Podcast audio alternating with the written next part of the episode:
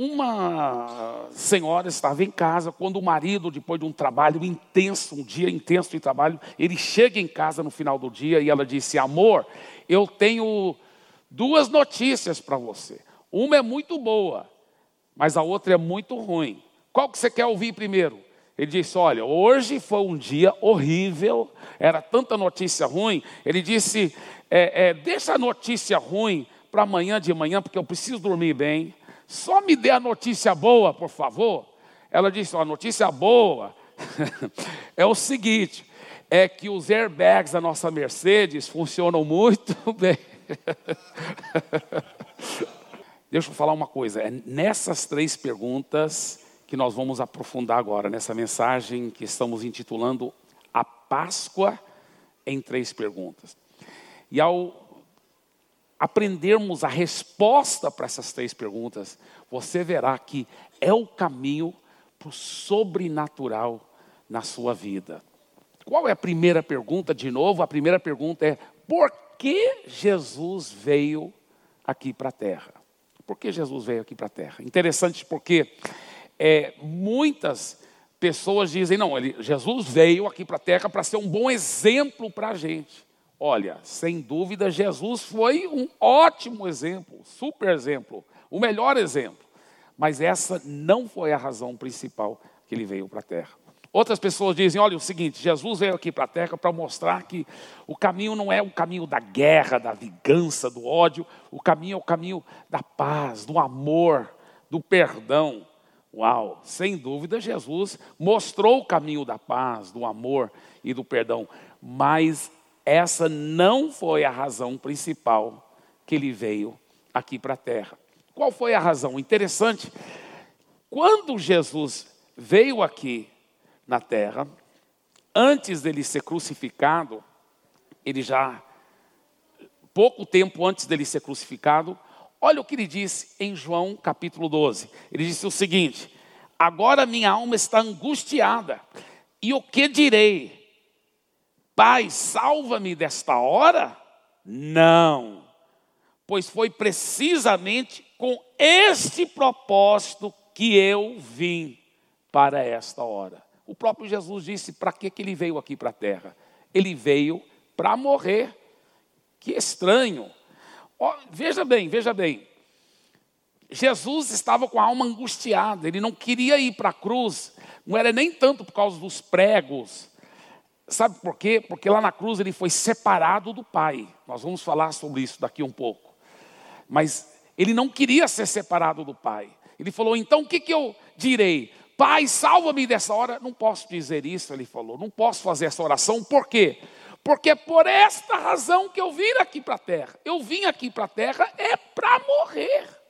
Então, a, a razão que Jesus veio para a terra foi para morrer na cruz. Agora, por que, que ele veio para morrer na cruz? Antes de respondermos isso, deixa eu só dizer o seguinte: muitos acham que Jesus até morreu como um mártir, né? Mas na realidade ele não morreu como mártir. Olha o que ele disse em João capítulo 10. Ele disse o seguinte: Ninguém tira a minha vida de mim. Eu espontaneamente dou. Ele mesmo disse que ele poderia ter chamado milhares de anjos para o defender dos soldados romanos. Mas ele de propósito não fez. Ele falou: ninguém tira a minha vida de mim. Eu estou escolhendo a entregar minha vida, a morrer. Aí ele explica: ele diz, tenho autoridade para entregá-la e também para reavê-la, ou seja, ressuscitar. Em outra ocasião, Jesus disse: Eu vou morrer, e em três dias eu vou ressuscitar. Uau, é muito forte isso. Agora, veja bem, isso aqui é, é, é muito profundo. Porque se ele veio aqui para a terra para morrer, por que, que ele veio para morrer? E aí que está. Nós temos que entender o seguinte: Deus é um Deus justo, apesar de ser um Deus de muito amor, é um Deus justo. Ele não pode ser como um político corrupto que faz de conta que a pessoa não, não infringiu a lei, não pecou. Então Deus não pode passar a mão por cima dos nossos pecados. Todo pecado tem que ser punido. Mas aí, nenhum pecado pode entrar no céu. E a Bíblia diz: todos nós já pecamos e carecemos da glória de Deus. Então, olha o que Deus fez. Ele enviou seu próprio filho Jesus, que já existia desde eternidade e eternidade lá no céu. Jesus vestiu-se de, de carne humana. Ele é Jesus aqui na terra era 100% Deus e 100% homem nasceu de uma virgem, viveu uma vida perfeita e ele, como o único perfeito, morreu por nós, os imperfeitos. Ele recebeu o castigo que nós merecemos. A Bíblia fala que a ira de Deus caiu sobre Jesus. A ira de Deus. Por quê? O pecado tinha que ser castigado. Então, Jesus levou o castigo pelos seus pecados e pelos meus pecados lá na cruz. Por isso que quando ele estava na cruz, ele gritou: Eloi, Eloi, lama sabachthani, que quer dizer em, em português: Meu Deus, meu Deus, por que me desamparaste? E alguém poderia dizer: Não, mas foi na emoção que ele disse isso. Deus não havia realmente desamparado Jesus. Veja bem, Jesus era o próprio Deus. Ele sabia todas as coisas, ele não estava enganado. E nem ele estava mentindo, ele estava falando a verdade. Por que, que Deus desamparou Jesus no momento que ele mais precisava? Sabe por quê? Porque Deus nunca pode ter comunhão com pecado. E Jesus estava cheio dos seus pecados, cheio dos meus pecados. Então, Deus castigou Jesus em nosso lugar. Ele levou o castigo que nós merecemos, para que nós agora, de graça, através da fé, pudéssemos receber o perdão de todos os pecados e a salvação. Existe uma história que numa fazenda muito grande houve um incêndio, um fogo muito grande que começou. Esse fogo. É, é, é, não, não, não, não, não, não, não. não. Não, meu querido, não, isso é só uma história que eu estou contando, irmão, só uma história. Obrigado, obrigado, assim mesmo. Foi planejado, viu, gente? Então, os fazendeiros falaram: está pegando fogo, está pegando fogo. E aí o que, que aconteceu? Eles ficaram felizes porque uma parte da fazenda não foi atingida pelo fogo e praticamente todos os animais puderam fugir para aquela parte. Então, depois que o fogo apagou completamente, eles, eles, eles então foram andando dentro da fazenda. Isso aqui é muito interessante. Eles foram andando e, e viram que praticamente nenhum animal é, morreu porque puderam todos fugir. Mas eles viram uma galinha muito grande, morta lá, carbonizada. Falaram: não, é possível, animais até que correm mais devagar do que essa galinha se salvaram para a parte que não teve o um incêndio. Por que, que essa galinha não correu? Por que, que ela não correu? Que coisa estranha. Ela morreu carbonizada aqui, aí chutaram a galinha. Quando chutaram a galinha, aí debaixo das asas dela veio saindo todos aqueles pintinhos vivos. Aí entenderam por que, que ela morreu carbonizada ela viu que os seus filhotes não iam poder correr rapidamente suficiente para escapar do fogo. Então ela protegeu com as suas asas, mesmo sabendo que ela ia morrer, ela deu a sua vida para salvar os seus filhotes. Que lindo! E que, que exemplo lindo daquilo que Jesus fez por nós. Ele não precisava de morrer. Assim como aquela galinha não precisava de morrer, ela poderia ter corrido facilmente naquele fogo. Jesus não precisava de morrer. Ele era perfeito, mas ele levou o castigo que nós merecemos. Ele levou o sofrimento, ele sendo um ser eterno, sofreu eternamente por nós, por nós, por mim, por você. Sabe, é interessante porque na Bíblia quando o profeta João Batista viu Jesus, ele falou: Eis o Cordeiro de Deus que tira o pecado do mundo. Por que, que ele disse isso? Porque todos os judeus sabiam o que isso significava. Aonde que foi instituído a ideia do cordeiro para cuidar dos pecados? Tudo começou, você sabia qual dia? No dia da Páscoa. Lá no Egito, quando os judeus eram escravos, no dia que Deus os libertou, ele falou o seguinte: Olha, vocês vão sacrificar um cordeiro macho perfeito. E eles, vocês vão sacrificar esse cordeiro em casa, e toda a família vai, vai fazer um churrasco desse cordeiro e vai comer o, o, o cordeiro juntos.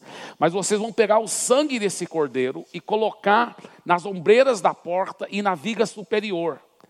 E olha que Deus disse: Deus disse, quando o destruidor, o destruidor que representa o maligno, as obras malignas que nos atacam e têm legalidade sobre as nossas vidas por causa do nosso pecado. Ele disse: quando o destruidor chegar, ele não vai poder entrar naquela casa, porque aquela casa é protegida pelo sangue do cordeiro, entendeu? E esse cordeiro era o prenúncio, era o prenúncio do verdadeiro cordeiro que era Jesus. É interessante isso. E aí que foi instituído a Páscoa. Então Jesus é o cumprimento da verdadeira Páscoa, porque o cordeiro animal, o sangue dele só podia cobrir os pecados. Mas o sangue de Jesus tira totalmente os nossos pecados. A Bíblia fala: "Eis o cordeiro de Deus que tira os pecados do mundo". Olha só que coisa forte. Você sabia que a palavra Páscoa no hebraico pronuncia-se assim: Pessah Pessar. E ela vem de uma raiz no hebraico, ainda mais básica, que é passar. É verdade. Por quê? Sabe o que essa raiz significa? Essa raiz significa passar por cima. Passar por cima. E, e é interessante, porque é isso que Deus disse, e foi nesse momento que foi instituído a Páscoa. Olha esse texto em Êxodo 12, 23.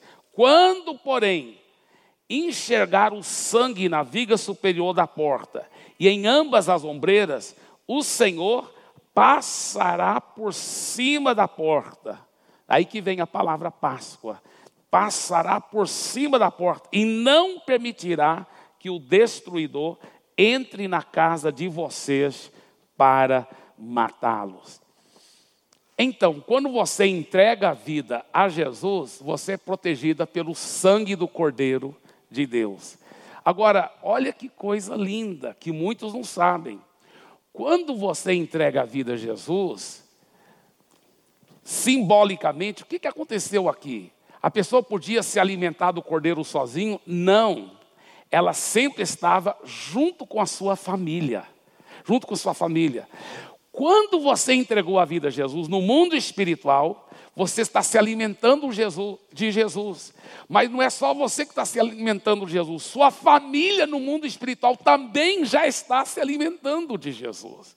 Quando você entrega a vida a Jesus, você está colocando simbolicamente o sangue dele nas ombreiras e na viga superior da porta da sua casa. Aí não é só você que é protegido, toda a sua casa é abençoada através da sua fé. A sua família vem de reboque. Por isso que a Bíblia fala: quando você crê, crê no Senhor Jesus e será salvo tu e a tua casa. Yes! A sua casa é abençoada através da sua fé, através dessa fé viva em Jesus. Todo o seu lar acaba sendo abençoado. Agora, nós respondemos então a primeira pergunta. A primeira pergunta, por que, que Jesus veio para a terra? Ele veio para morrer e ressuscitar para nós. Ele veio por causa da Páscoa. Ele foi o cumprimento da Páscoa. A verdadeira Páscoa é Jesus morrendo e ressuscitando por nós. Agora, a segunda pergunta: como podemos ter certeza que Jesus ressuscitou? Antes de falar sobre a ressurreição de Jesus, deixa eu falar sobre o Jesus histórico que andou aqui na terra. Você sabia que na internet você vai encontrar algumas pessoas que até falam como se elas entendessem muito, que olha, não no YouTube, né, você vai ver, não existe provas de que Jesus até existiu. Nem existe provas que ele andou aqui na terra. Isso tudo a religião que inventou. Olha, deixa eu falar uma coisa. Só na internet mesmo. Pode pesquisar o que eu estou falando.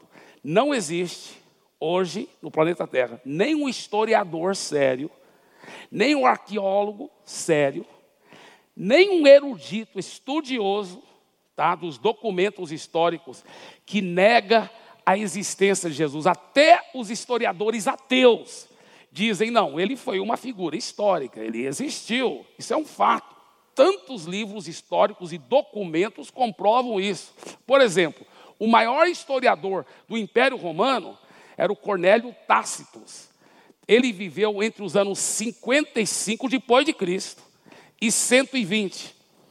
E ele fala sobre um tal de Cristo que foi crucificado, né, que levou à morte, a crucificação pelo Pontius Pilatos. Ele fala sobre isso. É um está nos livros históricos. Outro grande historiador do Império Romano foi o Flávio Josefos. Ele viveu entre os anos 30, olha, bem quando Jesus estava morrendo e ressuscitando, ele nasceu, Flávio Josefos. Ele viveu entre os anos 30 e o ano 100.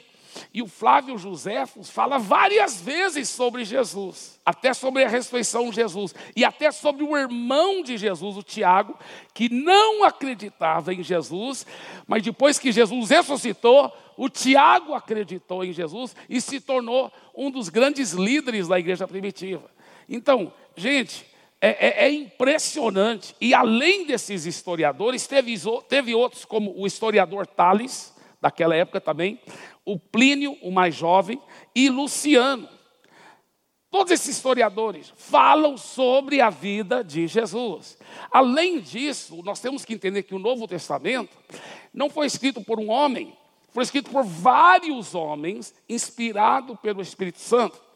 E esses vários homens, muitos deles eram testemunhas oculares da vida e da morte e da ressurreição de Jesus. Eles viram e eles registraram.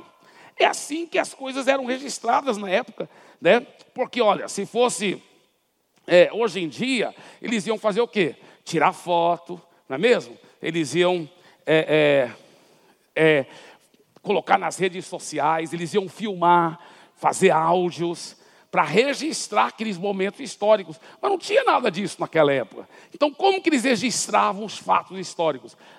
como eles fizeram através de livros que escreveram, cartas que mandaram. Tem muitos e muitos documentos históricos e muito bem comprovados pela ciência. Agora, é interessante, porque se fosse hoje em dia, né, que, que teria acontecido? Por exemplo, o apóstolo Pedro teria puxado o celular do, do bolso e feito um story, né? Feito um story, aí ele ia marcar lá no story. Olha, arroba Jesus, curando mais um paralítico. Né? Olha, olha, fala assim, vamos, vamos, aqui gente, eu vou levar vocês para um entrevistar arroba Maria. Ela vai contar como ela ainda virgem, o anjo apareceu e disse como ela ia dar luz ao filho Jesus, que arroba Jesus foi enviado por arroba Deus. Ele ia marcar aqui, não é mesmo? Então, mas não tinha nada disso naquela época. Então, eles registraram na forma que eles registravam a história daquela época. Agora, interessante porque o próprio apóstolo Pedro, apóstolo você lembra Pedro? Pedro que poucas horas antes de Jesus morrer, ele negou Jesus três vezes porque estava com medo que iam querer matá-lo também. E depois que Jesus morreu, ele ficou atrás de portas trancadas com muito medo. Mas uma vez que ele teve o um encontro com Jesus ressurreto, ele, ele se transformou em outra pessoa, corajoso, pregou e três mil pessoas converteram. Olha que Pedro disse, ele falou, falou para os líderes religiosos da época: vocês mataram o autor da vida, a quem Deus ressuscitou dentre os mortos, do, do que nós somos testemunhas. Olha só que coisa forte. Então, é, é, gente, teve tantas comprovações da ressurreição de Jesus. Você sabe que tem mais documentos que comprovam a ressurreição de Jesus do que, que o Pedro Alves Cabral descobriu o Brasil? Isso é um fato, é verdade. São muitos documentos. Veja bem, alguém falou assim: não, mas talvez foram soldados romanos que roubaram o corpo de Jesus. Olha, gente, os soldados romanos que mais queriam achar algum corpo de algum defunto para provar que Jesus não ressuscitou. Eles não encontraram esse corpo. Por quê? Porque ele já havia ressuscitado. Então outros dizem, não, é, é, foram os discípulos que roubaram o corpo dele. Agora, veja bem, agora tinham 11 discípulos, né? Porque o Judas Iscariote já havia batido as botas. Mas esses 11 discípulos, sem nenhum treinamento militar, derrotaram uma tropa romana no meio da noite, derrotaram eles e ainda tiraram uma pedra que cobria o túmulo, uma pedra de mil quilos de peso, e ainda roubaram o corpo com mais que já estava com mais do que 34 quilos de produtos de embalsamento. E ele, os discípulos fizeram isso? Não. E aí ainda inventaram uma mentira. Tá, vamos só supor que eles tinham tido esse feito tão assim impressionante. Mas será que eles iam dar a vida deles por essa mentira? Praticamente todos eles se tornaram mártires. Será que eles iam morrer por essa mentira. Você diz, ah, mas muita gente morre por mentira. Pastor, homem bomba aí, dos muçulmanos. Eles não, não é uma mentira que estão seguindo? Eles não estão dando a vida deles por uma mentira? Estão, só que tem uma diferença muito grande. Eles estão morrendo por uma mentira, é verdade, mas eles acreditam que aquilo é verdade. Agora, os discípulos, se eles tivessem roubado o corpo, e escondido o corpo de Jesus, aí eles iam saber que é mentira. Eu te desafio, me encontra uma pessoa na história do mundo que morreu por uma mentira sabendo que era mentira. Eu sei que é mentira, mas mesmo assim eu vou dar minha vida por isso. Não tem, não existe. Não existe. A prova é contundente. Eles morreram porque eles tinham certeza que eles tinham tido encontro com Cristo ressurreto com Cristo ressurreto. Um exemplo clássico é o Tomé. Lembra o Tomé que falou assim: Eu não acredito que Jesus ressuscitou, a não ser que eu coloque meus dedos na onde o, prego e Jesus aparece e falou: Sou corpo e osso aqui, me dê comida, vou comer na frente de vocês. Tomé, vem aqui, coloca seu dedo aqui e não seja incrédulo. E o que que Tomé disse? Meu Senhor e meu Deus. Esse mesmo Tomé ele se tornou um grande evangelista. Eu já fui para a Índia. Você sabe que lá na Índia, você sabe que Tomé foi o primeiro evangelista para a Índia. E lá na Índia até hoje tem cristãos que são os descendentes dos cristãos que Tomé ganhou para Jesus. Ele começou um grande avivamento. E a história lá na Índia comprova quando veio uma grande perseguição dos indianos contra Tomé, ele falou: Eu não vou negar, eu vi Jesus ressurreto, ele é vivo. Então falaram: se você não negar, você vai morrer, pode me matar, mas eu não vou negar. E eles enfiaram uma estaca bem aqui no centro dele. Enfiaram a estaca, pregaram ele na parede. E assim que ele morreu como mártir. Aliás, quase todos os discípulos morreram como mártir. Tiago foi decapitado. O outro Tiago, irmão de Jesus, foi, morreu apedrejado. O, o Paulo foi decapitado o Pedro foi crucificado de cabeça para baixo. É, é, impressionante, um por um, deram a sua vida, porque eles tinham certeza que era verdade. Tinham certeza que era verdade. Agora deixa eu te falar uma coisa. Jesus apareceu para mais do que 500 testemunhas na época, antes dele subir para o céu. Sabe, é interessante porque Maomé tem hoje centenas e centenas, talvez até um bilhão de, de seguidores muçulmanos. Mas Maomé morreu. E o seu túmulo está em Medina, na cidade de Medina, em Arábia Saudita. Todo ano, milhões de muçulmanos vão lá visitar o túmulo. E você pergunta, por que vocês estão aqui visitando? Ué, porque os restos mortais do nosso profeta está aqui. Buda também morreu. Ele dava grandes ensinos, mas o seu corpo foi cremado e diz a tradição budista que as cinzas do seu corpo foram espalhadas por nove cidades, nove cidades da Ásia. Confúcio morreu.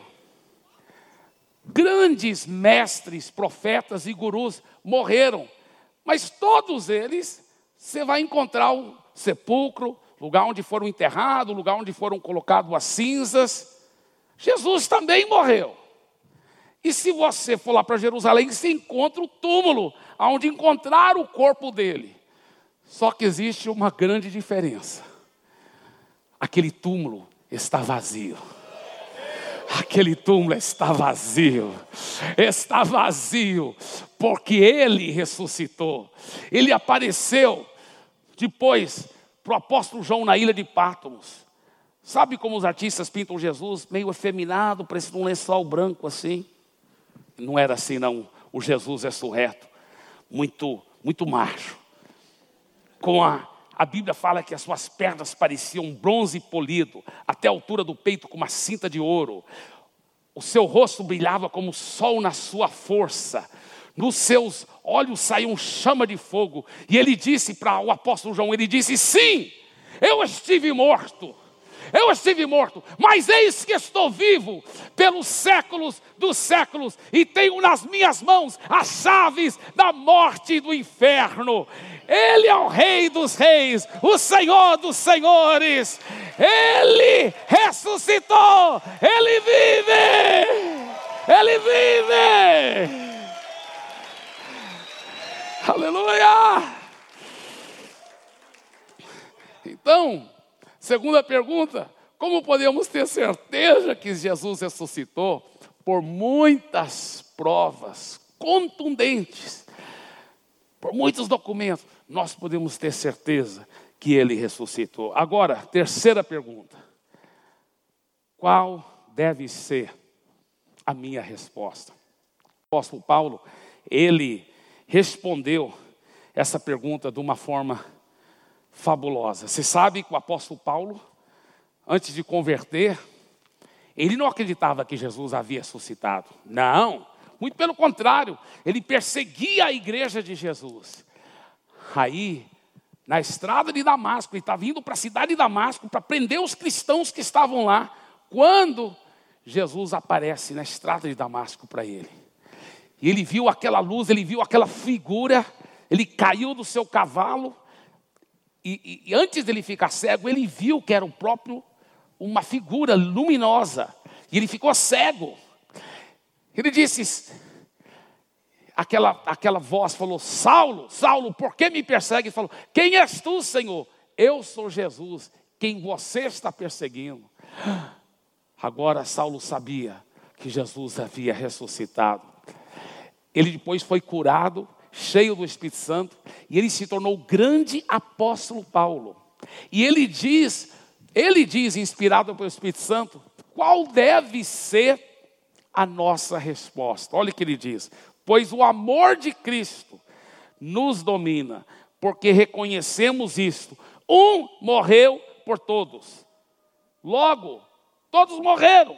E ele morreu por todos. Quer dizer, todos morreram porque todos já, o, o pecado de todos já foi castigado. Então, simbolicamente, em Cristo, todos nós já morremos.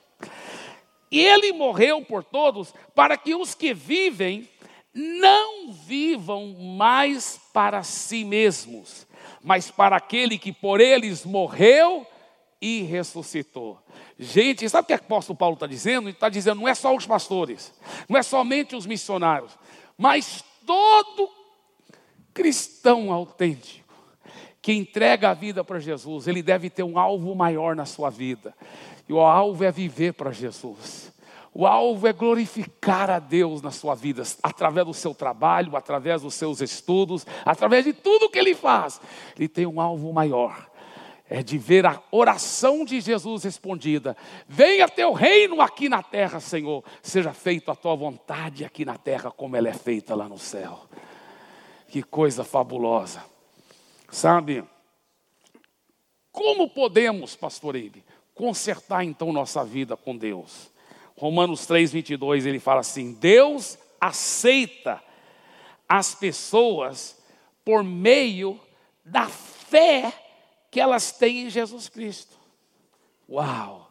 Depois de tudo que ele fez por nós, ele falou assim: Olha, para você poder desfrutar de tudo que meu filho já fez por você na cruz e na ressurreição, é só você ter fé viva nele. Porque a religião, bem intencionada, mas ensinou uma mentira. Ela falou assim: não, para você desfrutar de tudo que Jesus fez, Você tem que fazer por merecer. Você tem que mudar seu jeito. Tem que parar de beber. Tem que parar de bater na mulher.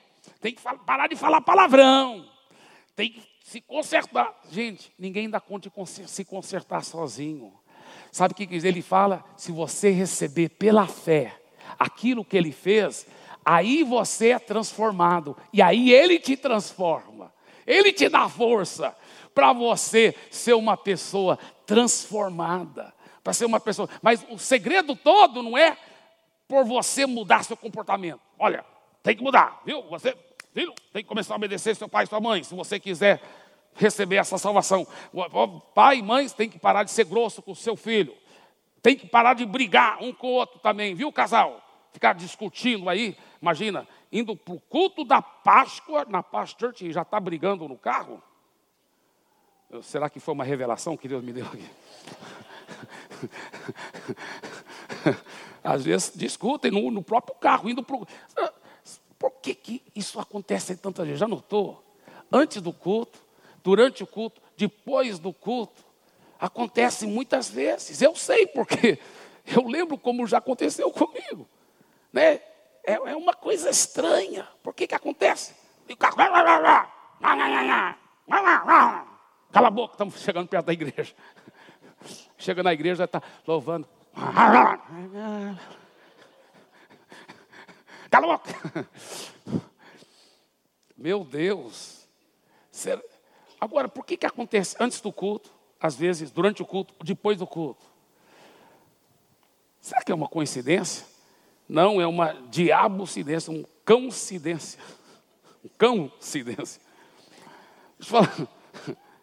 A realidade é que o diabo sabe que quando você vai conectar com Deus, ele quer fazer o inferno se soltar na sua vida. Eu, eu só abrindo esse parênteses, eu lembro quando eu era recém-casado, e eu já era pastor lá em Santarém, toda sexta-feira para a grande vigília, da igreja que eu pastoreava, na ida para a vigília, rapaz, a gente estava bem a semana toda, na ida para a vigília, a gente começava a discutir no carro, discutindo. E aí, quantas vezes eu cheguei atrasado na vigília, que vergonha, mas por que, que eu tinha que chegar atrasado? Porque eu tinha que parar o carro, consertar as coisas, me humilhar, pedir perdão. Por quê? Imagina, não podia chegar, dirigir a vigília, eu era o que era o pastor. Eu não podia dirigir a vigília como hipócrita, chegar lá, depois de ter brigado, tudo bem, irmão? Vamos começar a vigília, aleluia não tinha essa cara de pau, não. Eu tinha que primeiro consertar as coisas, não é mesmo? Então, aí eu lembro que umas sete vezes, talvez, que isso aconteceu, várias vezes, indo para a vigília, eu falei um dia, amor, temos que nos tocar. Isso é um maligno, rapaz, isso é uma coincidência. Nós temos que realmente ter, ter mais cuidado. Mas sim, fechando o parênteses, ainda bem que não depende dos nossos méritos. Não é verdade, gente? ainda bem que é da graça dele. E na medida que eu e minha esposa temos nos mergulhado na graça dele, nós temos, para a glória de Deus que eu digo, experimentado o céu aqui na terra, nossa família. Mas eu quero dizer, nós não experimentamos primeiramente essa harmonia, esse amor todo, para depois ser salvo. Não, primeiro entregamos nossa vida totalmente a Jesus, dependemos dele e ele vem nos transformando. É assim que funciona. Então, a terceira pergunta: qual deve ser a sua resposta, a minha resposta, diante desses fatos da Páscoa? Deixa eu te falar qual é a minha resposta. A minha resposta é o seguinte: se este homem, que nasceu de uma virgem, documentado, viveu sobre a terra. E ao viver sobre a terra, ele afirmava ser o próprio Filho de Deus. E ele disse: Eu sou o caminho, a verdade e a vida, e ninguém vem ao Pai senão por mim. E antes de morrer, ele disse: Eu vou morrer, mas em três dias eu vou ressuscitar. E ele morreu, e morreu pelos nossos pecados, e ele ressuscitou então, eu estou com esse homem, eu estou com Jesus Cristo ressurreto.